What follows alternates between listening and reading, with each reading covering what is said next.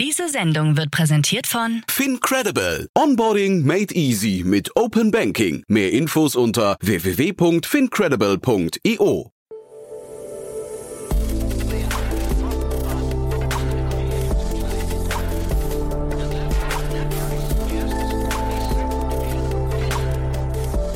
Startup Insider Daily. Herzlich willkommen zu Startup Insider Daily. Mein Name ist Jan Thomas. Heute geht es um die 45 Millionen Euro Runde von Limehome. Bei uns zu Gast ist Dr. Josef Vollmeier. Er ist Co-Founder und Managing Director von Limehome. Und ich hatte ja neulich mit Jan Mitschaiker von HV Capital schon über die Runde gesprochen.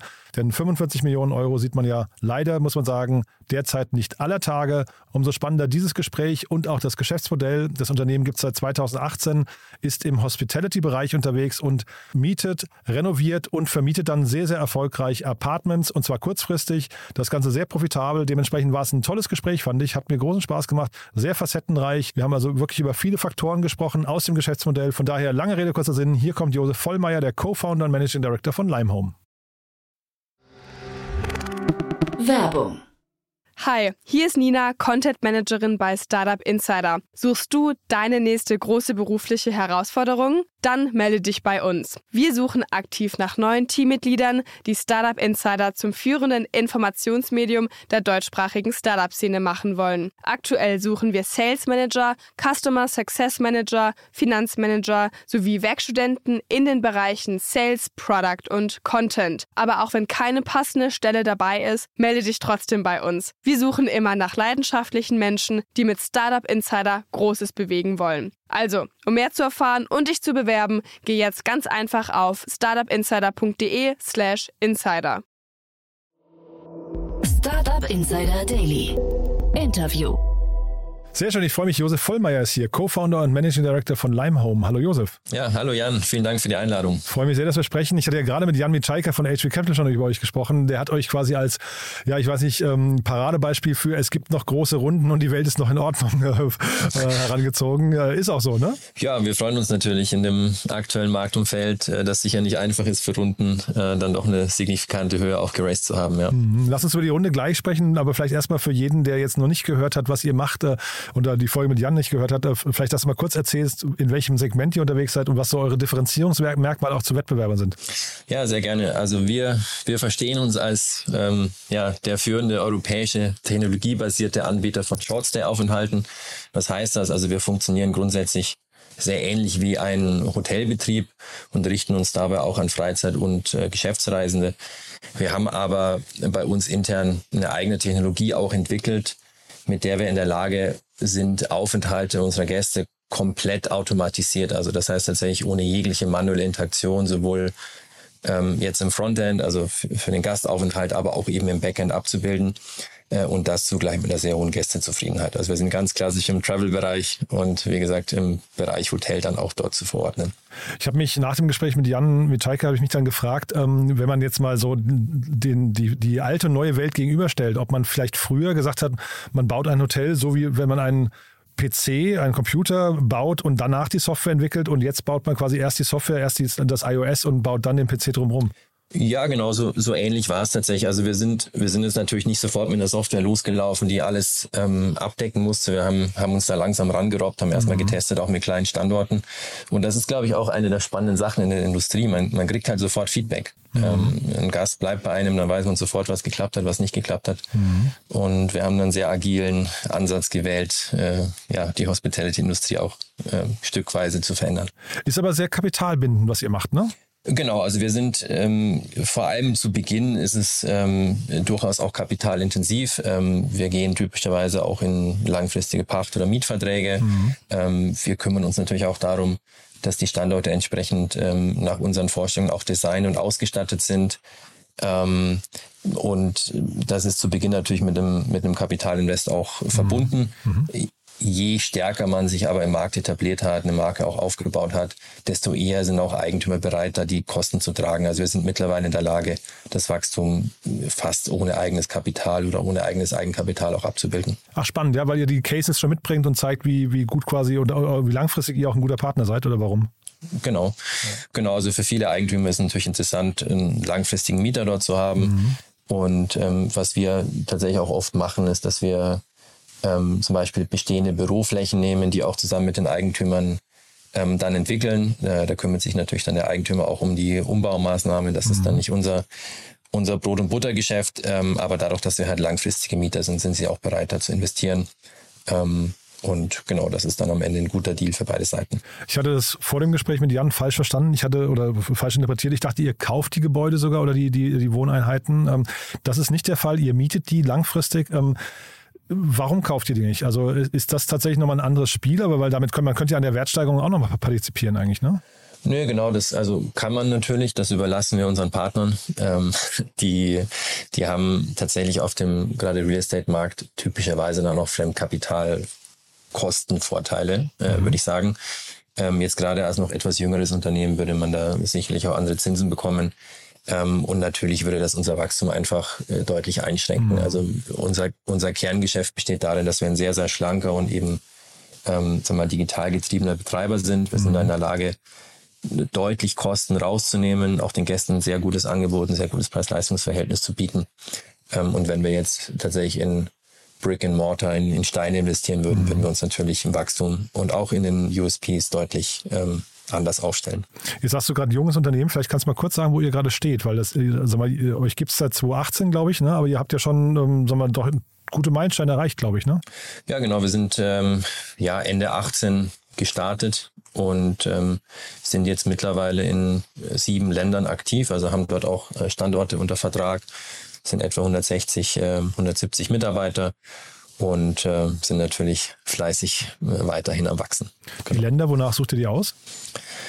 Ähm, sind, glaube ich, zwei Entscheidungskriterien. Das erste ist, ähm, dort, wo wir historisch einfach gewachsen sind, gibt es eben angrenzende Länder, die man noch äh, mit der bestehenden Infrastruktur abdecken kann. Also zum Beispiel äh, der deutsche Hub, wie wir ihn nennen, bedient auch Österreich, Ungarn, Benelux. Mhm. Ähm, wir haben dann tatsächlich, das ist vielleicht auch eine ganz lustige Geschichte, im März 2020 ähm, und äh, uns entschieden, ja. genau, uns entschieden, äh, die, die Entity in Spanien zu eröffnen. Ähm, da mussten wir natürlich schon einiges an Überzeugungsarbeit leisten und Spanien ist in der Lage, dann auch Portugal abzubilden. Mhm. Ähm, und äh, haben uns jetzt entschieden, noch äh, die Gesellschaft in Italien zu öffnen. Mhm. Ähm, da steht das Team auch soweit. Und mit Italien können wir dann natürlich auch wieder angrenzende Länder bedienen. Das heißt, wir, wir gucken nach dem Gesamtpotenzial des, des Marktes, ähm, wie viel Aufwand das ist für uns auch in der Journey und ähm, dann geht's los, weil ich glaube, mit dem Konzept, das wir betreiben, funktionieren wir eigentlich in jedem Land. Ähm, zumindest erstmal in Europa. Und habt ihr Spanien vielleicht ganz kurz noch dazu, habt ihr das bereut dann? Oder war das, war das schwierig? Habt ihr das wieder zumachen müssen oder wie, wie war die Situation dann nach der Eröffnung? Ähm, man hat natürlich so ein bisschen mit gebremsten Schaum erstmal losgelegt. Wir hatten tatsächlich von Tag eins ein sehr, sehr starkes Team dort mit einem äh, überragenden MD und auch einem überragenden ähm, Expansion-Verantwortlichen ähm, und äh, sind dann erstmal langsamer ähm, vorgegangen. Aber ich, die Gesellschaft in Spanien ist einfach ein Asset, die trägt auch substanziell jetzt ähm, äh, zu den Unternehmensumsätzen äh, bei. Und ich glaube, was wir ganz besonders da gelernt haben, wir haben einfach einen Blueprint entwickelt, wie wir auch in andere Länder gehen können. Ähm, wir wissen genau, was zu tun ist. Wir wissen, wie wir da auch ähm, die Ressourcen in der ähm, ich sag mal, Muttergesellschaft dann auch nutzen, ähm, wie wir die digitale Journey anpassen, wie wir die Operations aufsetzen müssen. Und das mhm. ist einfach ein Riesenvorteil. Du hast gerade gesagt, ihr seid lean aufgestellt und schafft es, Kosten rauszunehmen. Was sind denn so die Kosten, die, die wichtigsten Kostenblöcke bei euch? Also einmal diese ganze diese Erschließung von Objekten nehme ich mal an, ne? Und ist es danach dann äh, schon der Vertrieb, also das Marketing oder ähm, was sind so die nächsten Kostenblöcke noch? Genau, also wenn wir so auf einen Standort ähm, äh, gucken, dann sind das eigentlich drei größere Blöcke. Das, das erste ist alles, was mit der mit dem Real Estate verbunden ist. Das sind eben die Pachtverträge, das sind eben die Nebenkosten und so weiter. Und da bewegen wir uns ungefähr so in dem Bereich 30 bis maximal 35 Prozent. Dann haben wir die ganz klassischen Betriebskosten, das ist halt Reinigung, Linnen. Also tatsächlich gar nicht so anders wie jetzt auch in einem, in einem Hotelbetrieb. Mhm. Ähm, und dann kommt noch Marketing hinzu, was wir da äh, uns angucken. Das sind halt oft ähm, auch Kosten, die zum Beispiel über die Vertriebsplattformen wie in Booking.com anfallen, weil natürlich nicht alle Buchungen kommen jetzt auch über unsere eigenen Vertriebskanäle. Mhm. Und dann bleibt da über alle 100 Standorte, die wir aktuell auch live haben, äh, typischerweise eine recht attraktive Marge auch übrig. Ja, da müssen wir gleich noch drüber sprechen, aber vielleicht nochmal kurz. Ich habe deswegen gefragt, weil ich die Unterschiede quasi zu den klassischen Hotels suche. Ne? Ähm, nehmen wir mal so ein, vielleicht ein Motel One, äh, hatte ich mit Jan, glaube ich, auch äh, diskutiert. Die sind ja auch ein sehr, sag mal, verhältnismäßig günstiger Player zu, mit, mit, mit einem ganz, ganz guten Preis-Leistungsverhältnis, glaube ich. Ähm, wo liegen jetzt quasi eure Vorteile denen gegenüber? Mhm. Genau, also wenn wir, wenn wir uns ein klassisches Hotel angucken, die funktionieren halt oft erst ab, ich sag mal, 100 Einheiten aufwärts. Mhm. Ähm, es gibt halt ein Hotelmanagement, es gibt eine Rezeption, es gibt teilweise in größeren Hotels äh, Leute, die für Housekeeping verantwortlich sind. Es gibt Leute, teilweise sogar eine eigene Personalabteilung, die sich darum kümmern, auch die Mitarbeiter irgendwie einzustellen. Das mhm. sind am Ende Unternehmen in sich selbst äh, mit einem gesamten Management. Und wir haben das Modell eben so aufgebaut, dass alles entweder zentralisiert ist oder komplett digitalisiert ist. Das heißt, wir sind im Kern in der Lage, einen Standort ohne eigenes Personal zu betreiben. Mhm. Ähm, haben zum Beispiel die Reinigungen ähm, großteils oder eigentlich ausgelagert und steuern sie dann auch über unsere eigenen Tools, über Apps. Ähm, und damit sind wir extrem flexibel. Also einerseits nehmen wir natürlich Personalkosten raus, andererseits sind alle Kosten flexibilisiert. Und damit können wir auch kleinere Standorte betreiben. Wir brauchen nicht 100 Einheiten. Es geht tatsächlich los ab 7, 8, 9, 10. Ähm, und das ist natürlich deutlich einfacher, A, die zu füllen, äh, natürlich sehr hohe Auslastungen zu erreichen. Und man hat auch viel mehr Möglichkeiten in der Expansion. Wir können in Standorte gehen, in die andere gar nicht gehen können.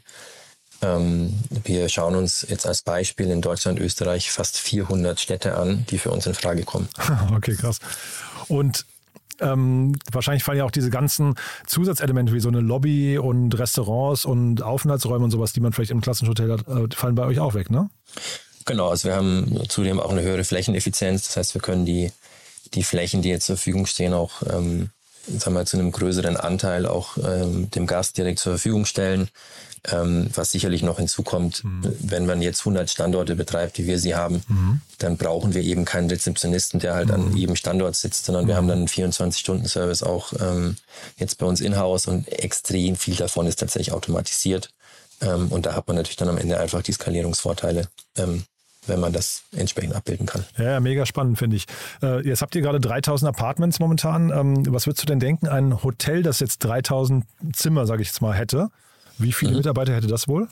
Ähm, also ich, ist glaube ich tatsächlich sehr, sehr schwer zu sagen, weil es ähm, extrem davon abhängt, wie ein, wie ein Hotel jetzt aufgebaut hat. Also wenn man jetzt, ähm, ich glaube mal 3000 Zimmer mit, mit 100, ähm, ich sag mal Zimmerhotels nimmt, dann ist man da wahrscheinlich schon um die 300. Ähm, ich glaube, wenn man jetzt so Luxus oder Hotels nimmt, die ein sehr hohes Serviceniveau haben, dann mhm. ist es mhm. teilweise so, dass jedes Zimmer eigentlich fast einen Mitarbeiter hat. Ja, wenn mhm. da Gastronomie mit dabei ist, Küche mit dabei ist und so, dann wird es schon relativ hoch.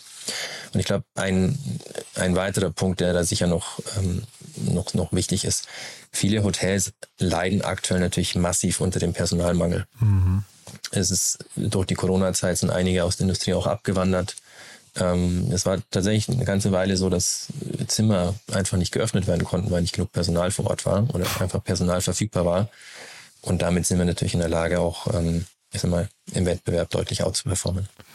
Die Städte, du hast gerade gesagt, 400 Standorte kämen in Frage. Wonach sortiert ihr die jetzt und, oder priorisiert ihr die? Mhm. Ähm, ja, wir sind da relativ opportunistisch, würde ich sagen. Ähm, wir, wir, nutzen da auch viel der Intelligenz, die wir zum Beispiel für unser Pricing verwenden. Da haben wir auch ähm, Machine Learning verwendet. Ähm, und äh, was wir dort machen, ist, wir, wir ziehen eigentlich alle verfügbaren Marktinformationen und wissen dann äh, im Wesentlichen für jeden Standort, den es da draußen gibt. Da ziehen wir halt einen Radius, mhm. ähm, holen uns die Daten von, von anderen Hotels, ähm, auch für ein Jahr im Voraus und können damit halt ermitteln, was man an Umsatz generieren kann, jetzt mit unserem, unserem Modell. Mhm. Und dann können wir, so wie das Geschäftsmodell ich, äh, auch kurz beschrieben wurde, können wir halt sehr einfach rückwärts rechnen. Mhm. Wir wissen ähm, für eine gewisse Zimmerkategorie, wie viel äh, die Reinigungskosten sind, äh, für die Anzahl der Gäste, wie viel wir für Linnen ähm, und auch Handtücher zum Beispiel aus, aus, ausgeben müssen. Ähm, wir wissen auch die Vermarktungskosten, können dann einfach zurückrechnen, dass es die Miete, die man im Standort ausgeben kann und das ist die Marge, die entsprechend rauskommt. Äh, und dann können wir uns tatsächlich jeden Business Case einfach angucken ähm, und entscheiden dann, wenn das natürlich zur Marke passt, wenn das unsere Produktstandards auch erfüllt. Und dann können wir einfach loslegen und das ans, ähm, ja, an, an die Technologielösung anbinden äh, und in den Vertrieb geben. Mhm. Und Stichwort Pricing von diesen Preisvorteilen oder Preis ähm, von den Kosteneinsparungen, wie viel gehen da, wie, wie, viel könnt ihr da durchgeben an den Kunden? Ich, wir haben teilweise etwa, oder wir haben ein etwas angepasstes Produkt. Ähm, wenn man sich jetzt ein Model One Produkt anschaut, ich, ich schätze, ich schätze auch Model One als äh, Unternehmen extrem, die haben ein sehr tolles gebaut. Mhm. Ähm, das Zimmer ist am Ende für Schlafen ausgelegt und es gibt eine gewisse Gemeinschaftsfläche. Ähm, unsere Apartments sind voll ausgestattete Design-Apartments mit der Küche. Ähm, und man hat auch ein deutlich größeres Apartment im, im, im, Regelfall. Wir bewegen uns aber oft im ähnlichen Preisbereich. Das heißt, mhm. ähm, wir haben dort schon ein differenziertes Produkt.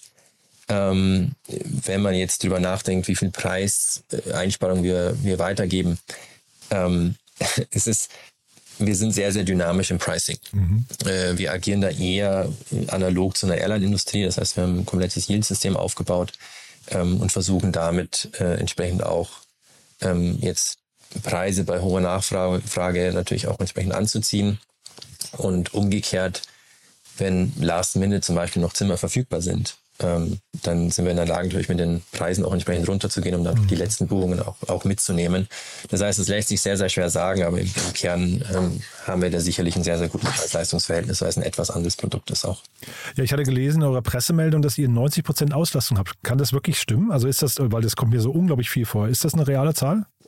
Ja, also wir haben tatsächlich seit Anfang des Jahres und ähm, Januar, Februar waren tatsächlich auch noch etwas ähm, Corona affected, mhm. ähm, haben wir im Schnitt über 90 Prozent Auslastung.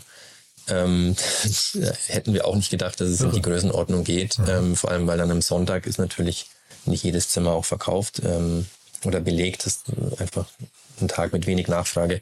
Aber ähm, es ist im Kern tatsächlich das gute Preis-Leistungs-Verhältnis und die Möglichkeit, wenn noch Zimmer verfügbar sind, hier auch entsprechend zu günstigeren Preisen ähm, äh, in den Markt zu geben. Und es gibt an jedem Standort einfach extrem viel Nachfrage. Das ist, das, das ist, glaube ich, sehr spannend im Markt, wenn man zum Beispiel eine Stadt wie Augsburg selbst nimmt. Ähm, in Augsburg gibt es vermutlich 800.000 Gästeübernachtungen im Jahr. Das heißt, jeden Tag, wenn man das hochrechnet, sind fast 4.000 ähm, Personen, die dort, die dort übernachten im Schnitt. Ähm, und wenn man dort ein gutes Angebot hat, unter den 10 bis 20 Prozent besten Angeboten, ist man typischerweise immer in der Lage, auch die Zimmer entsprechend voll zu bekommen. Wahnsinn.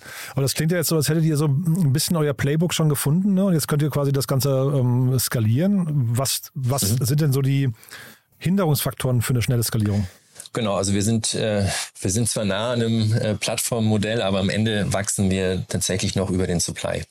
Ähm, das heißt, wir haben eigentlich typischerweise auf der Nachfrageseite mit unserem Produkt, ähm, sind wir immer in der Lage, auch die, die Auslastung zu erreichen. Ähm, wir wachsen am Ende tatsächlich über Standorte. Ähm, und einen guten Standort zu finden, ähm, einen Partner, der auch zusammen mit uns die Flächen entwickeln will, auch einen Business Case, der für uns attraktiv genug ist, dass wir auch unsere Durchschnittsmargen nicht verschlechtern. Da haben wir natürlich eine hohe Benchmark gesetzt. Mhm. Ähm, das ist am Ende aktuell eigentlich der einzig limitierende Faktor für uns. Ja, weil Kapital ist es auf jeden Fall nicht. Ne? Wir sprechen ja, wie gesagt, vor dem Hintergrund der stolzen Finanzierungsrunde, finde ich. Ähm, vielleicht magst du uns da mal durchführen. Ihr habt ja wirklich als ein toller Cap-Table, finde ich, ne? von Anfang an eigentlich. Ja, genau. Also wir sind äh, mit Picos, ähm, HV Capital und Lakestar ähm, sagen wir, sehr früh auf dem Cap-Table. Natürlich äh, wissen wir uns sehr glücklich zu schätzen. Ähm, und jetzt äh, mit äh, Capital 4 und, und AWR haben wir nochmal zwei äh, ja, wichtige Partner, die uns einerseits ähm, auf dem Weg zu einer etablierten Firma, jetzt Capital 4 und mit, mit AWR, einem Partner, der sehr stark auch im Real Estate ähm, verankert ist, natürlich nochmal einen etwas strategischeren Fokus gesetzt. Wie lange langt dieses Kapital jetzt? Also ja, 45 Millionen klingt super, aber wie weit kommt man jetzt in eurem Business damit? Ähm, wir sind damit tatsächlich durchfinanziert. Ähm, wow. Also am Ende, am Ende guckt man natürlich immer so ein bisschen auf, äh, auf den Plan und irgendwie Wachstumsgeschwindigkeiten, aber wir sind, wir sind in der Lage mit dem Kapital ähm, jetzt unsere Wachstumsziele ähm, zu erreichen und dann auch ähm, mit den Margen, die wir an den Standorten erwirtschaften, mit einer sehr, sehr hohen Geschwindigkeit auch äh, weiter organisch zu wachsen. Ähm, und das ist aktuell die Situation, ja. Ich weiß nicht, ob ich hier in dem Podcast schon mal jemals das Wort durchfinanziert gehört habe. ja, also ich will damit auch nicht ausschließen, dass man nochmal Kapital aufnimmt. dafür kann ich mir tatsächlich vorstellen, dass das Marktumfeld sehr viele Möglichkeiten noch bietet in, in den nächsten ein bis zwei Jahren. Aber per se sind wir damit ähm, durchfinanziert. Ja. Aber wie geht es dann weiter? Also äh, heißt das dann, die nächste Station ist der Exit oder äh, wollt ihr ein mittelständisches Unternehmen werden? Oder? äh, gute Frage. Ähm, tatsächlich verschwenden wir da aktuell nicht allzu viele Gedanken dran. Ähm, also es macht einfach unfassbar Spaß. Ich glaube, wir haben haben dann ein Modell gefunden, das, das gut funktioniert. Wir haben eine, eine Firma gebaut, in der es extrem viel Spaß macht zu arbeiten und mhm. das, äh, hoffentlich nicht nur uns. Ähm, und ich glaube, es ist auch ein Geschäft, das unseren Investoren sehr viel Spaß macht. Also wir sehen aktuell keinerlei Notwendigkeit, dort äh, in Richtung Exit zu denken. Und dafür ist der Markt einfach unfassbar groß. Also ich glaube, in Europa sprechen wir davon über 200 Milliarden Umsatz für allein kurzfristige Aufenthalte. Also wenn man da ein Prozent Marktanteil erreichen kann irgendwann, was erstmal wenig klingt, ist das halt irgendwie ein Umsatz von zwei Milliarden. Und ähm, ja, das macht viel zu viel Spaß, da noch ähm, in die Richtung zu wachsen. Und äh, vor allem auf der Technologieseite können wir noch sehr, sehr viel tun. Ähm, wir sind gerade im Service-Level sind wir noch nicht auf dem Standard, Standard eines Vier-Sterne-Hotels, was natürlich auch komplett digital fast nicht funktioniert. Mhm. Ähm, da muss man sehr viel mit Partnern arbeiten, sehr viel Integrationsarbeit leisten. Also wir haben da schon die Vision, dorthin zu kommen. Aber da ist sicher noch ein weiter Weg zu gehen und das ist mit Sicherheit sehr spaßig und herausfordernd. Aber das heißt, Vier-Sterne-Level, das würde dir schon gefallen, ja? Das würde uns gefallen, genau. Also das, äh, unser, unser Produkt mit der Flexibilität, auch mit der Möglichkeit, sich da ähm, zu arbeiten, zu entspannen, ähm, mit ein bisschen anderen heimeligen Produkt, äh, mit einem Service-Niveau eines Vier-Sterne-Hotels, das wäre sehr, sehr attraktiv. Wie, wie, oder vielleicht erstmal gefragt, was kann jetzt noch schiefgehen auf dem Weg dahin? Also es klingt ja jetzt so, als habt ihr wirklich da euren Weg gefunden. Ähm, weiß jetzt gar nicht von außen betrachtet, was so die Probleme sein könnten. Siehst du da welche, also Stolpersteine, die noch oder, oder Dinge, die dich nachts nicht schlafen lassen? Ich glaube tatsächlich, die, die Themen, die am belastendsten sind jetzt persönlich, sind immer äh, People-Themen. Okay. Hätte ich auch nie gedacht. Äh, jetzt eine Organisation mit 160, 170 Leuten ähm, da gibt es doch immer was zu tun. Und mhm. das sind sicher die Themen, die, die am meisten auch irgendwie Nerven kosten.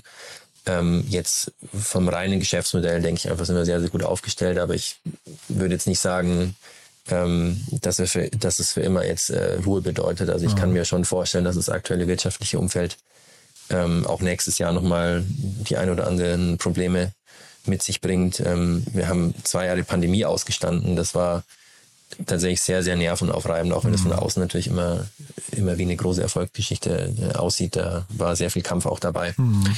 Ähm, und ich glaube, wir sind alle nicht gefeit, dass sowas nochmal passiert. Ähm, aber im Kern, glaube ich, sind wir sehr, sehr gut aufgestellt.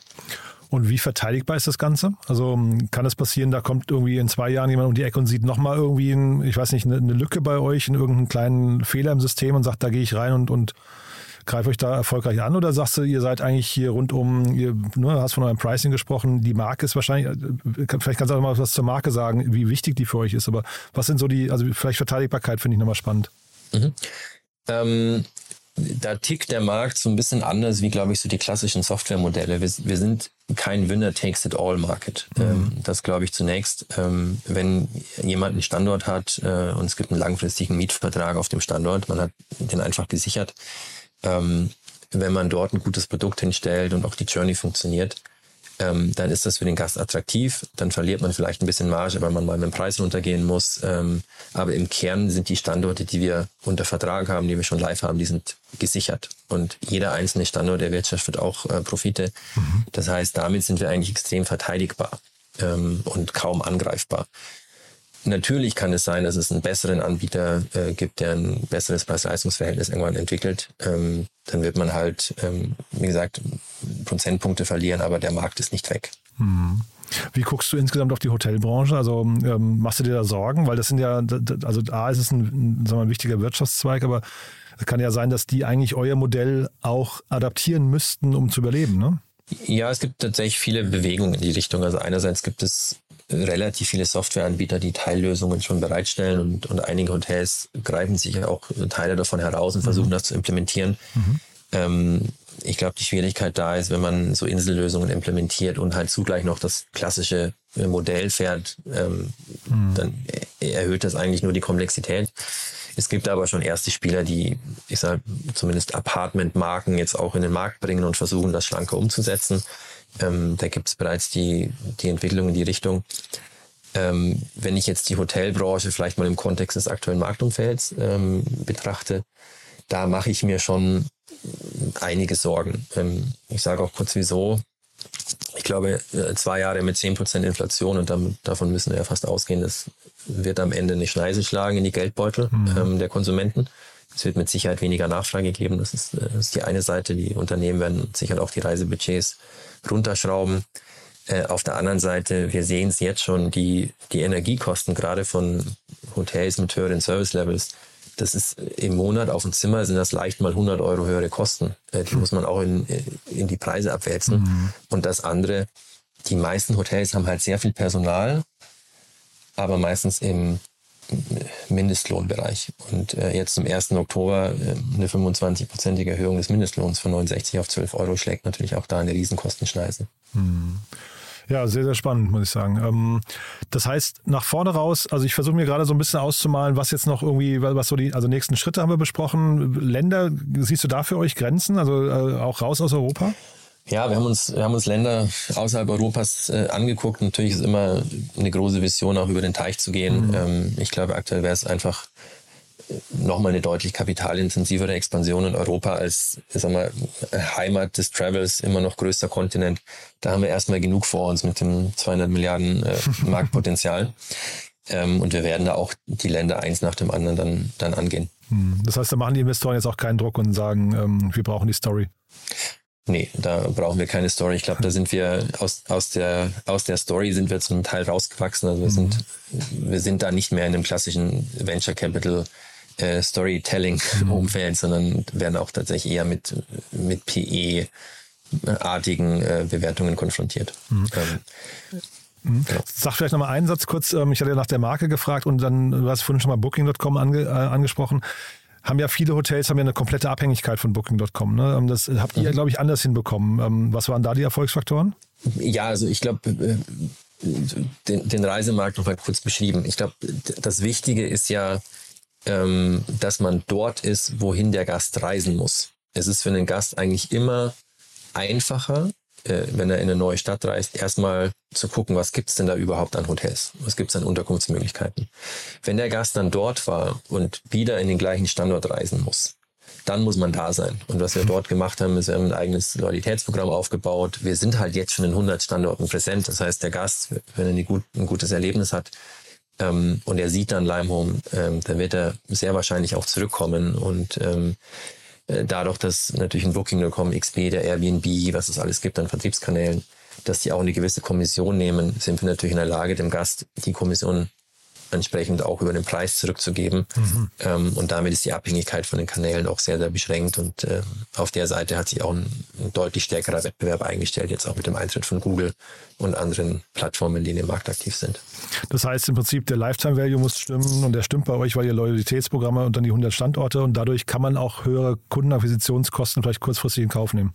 Mm, ja, also ähm, tatsächlich ein bisschen anders gesprochen. Ähm, bei uns ist jeder Gast mit der ersten Buchung profitabel. Ach wow, okay. Ähm, egal worüber er kommt, über welchen Kanal? Genau, egal worüber er kommt. Im schlimmsten Fall zahlen wir 15% äh, Kommission über, über, über Booking.com. Mhm. Ähm, und wir haben unseren Preisalgorithmus so ausgesteuert, dass jede Buchung, egal wo er herkommt, über welchen Kanal, egal welchen Aufenthalt, egal wie viele Gäste, die gleiche Marge erwirtschaftet. Mhm. Ähm, und damit ist es tatsächlich aktuell äh, in, einem, in einem Setting fast egal, woher er kommt. Mega spannend. Also das wäre ja fast noch ein eigenen Podcast wert, da kann man ja auch viel lernen. Aber finde ich auf jeden Fall äh, super spannend, was ihr da macht. Ähm, ist, ein, ist ein cooler Ansatz. Ich finde es spannend, wie schnell ihr das ausgerollt habt. Ne? Wir reden ja jetzt wirklich nur vier Jahre. Ähm, von daher, äh, also Respekt dafür. Bin gespannt, ob ihr durchfinanziert seid, ob wir uns jetzt vor dem Kontext einer Runde nochmal sprechen. Aber vielleicht für den Moment gefragt, haben wir was Wichtiges vergessen? Wahrscheinlich sucht ihr Mitarbeiter noch, ne? Ja, wir suchen natürlich immer Mitarbeiter. Ich glaube auch in den ähnlichen Bereichen wie jetzt andere Startups. Äh, unser Tech-Team mit knapp 40 äh, 40 Leuten sucht natürlich immer nach Verstärkung und äh, ja, bei Interesse immer gerne melden. Super, Josef. Hat mir großen Spaß gemacht. Danke, dass du da warst und dann, ja, ich sage mal bis zum nächsten Mal. Genau, Jan, vielen Dank cool. fürs Interview. Bis dann, ja. Ciao. Ciao, ciao. Werbung Hi, hier ist Moritz, Marketing und Growth Manager bei Startup Insider. Wenn du über die verschiedensten Themen immer auf dem neuesten Stand sein möchtest, dann empfehle ich dir auf jeden Fall unsere Newsletter auszuprobieren. Von unserem täglichen Morning Briefing Startup Insider Daily zu unseren themenspezifischen Newslettern wie Krypto und Web3, Investments und Exits oder KI Kompakt bist du mit unseren Newslettern immer top informiert. Falls du interessiert bist, kannst du dich jetzt ganz einfach kostenlos anmelden und zwar unter startupinsider.de/slash insider. Startup Insider Daily, der tägliche Nachrichtenpodcast der deutschen Startup-Szene. Ja, das war Josef Vollmeier, Co-Founder und Managing Director von Limehome. Ich hoffe, ich habe nicht zu viel versprochen. Ich fand es mal wieder ein richtig cooles Gespräch. Große Summe, aber auch ein tolles Konzept, finde ich. Konnte man viel lernen, vor allem auch, wie man ein Unternehmen schnell aufbaut. Und natürlich, ich habe es ja im Gespräch erwähnt, durchfinanziert zu sein, ist natürlich auch nochmal ein sehr, sehr spannender Ansatz, habe ich hier noch nie gehört. Äh, bin gespannt, wie es mit dem Unternehmen weitergeht. Wir bleiben auf jeden Fall dran. Wenn euch gefällt, was wir hier tun, wie immer die Bitte an euch, empfehlt uns doch gerne weiter. Wir freuen uns immer über neue Hörerinnen und Hörer, die uns noch nicht kennen. Vielleicht kennt ihr jemanden, der Limehome mal probieren möchte, der vielleicht mal hinter die Kulissen gucken möchte oder hören möchte vielmehr, dann ist der Podcast hier vielleicht genau das Richtige. Deswegen danke fürs Weiterempfehlen und ansonsten euch einen wunderschönen Tag. Bis später oder bis morgen oder ansonsten euch erstmal ein wunderschönes Wochenende und bis Montag. Ciao, ciao.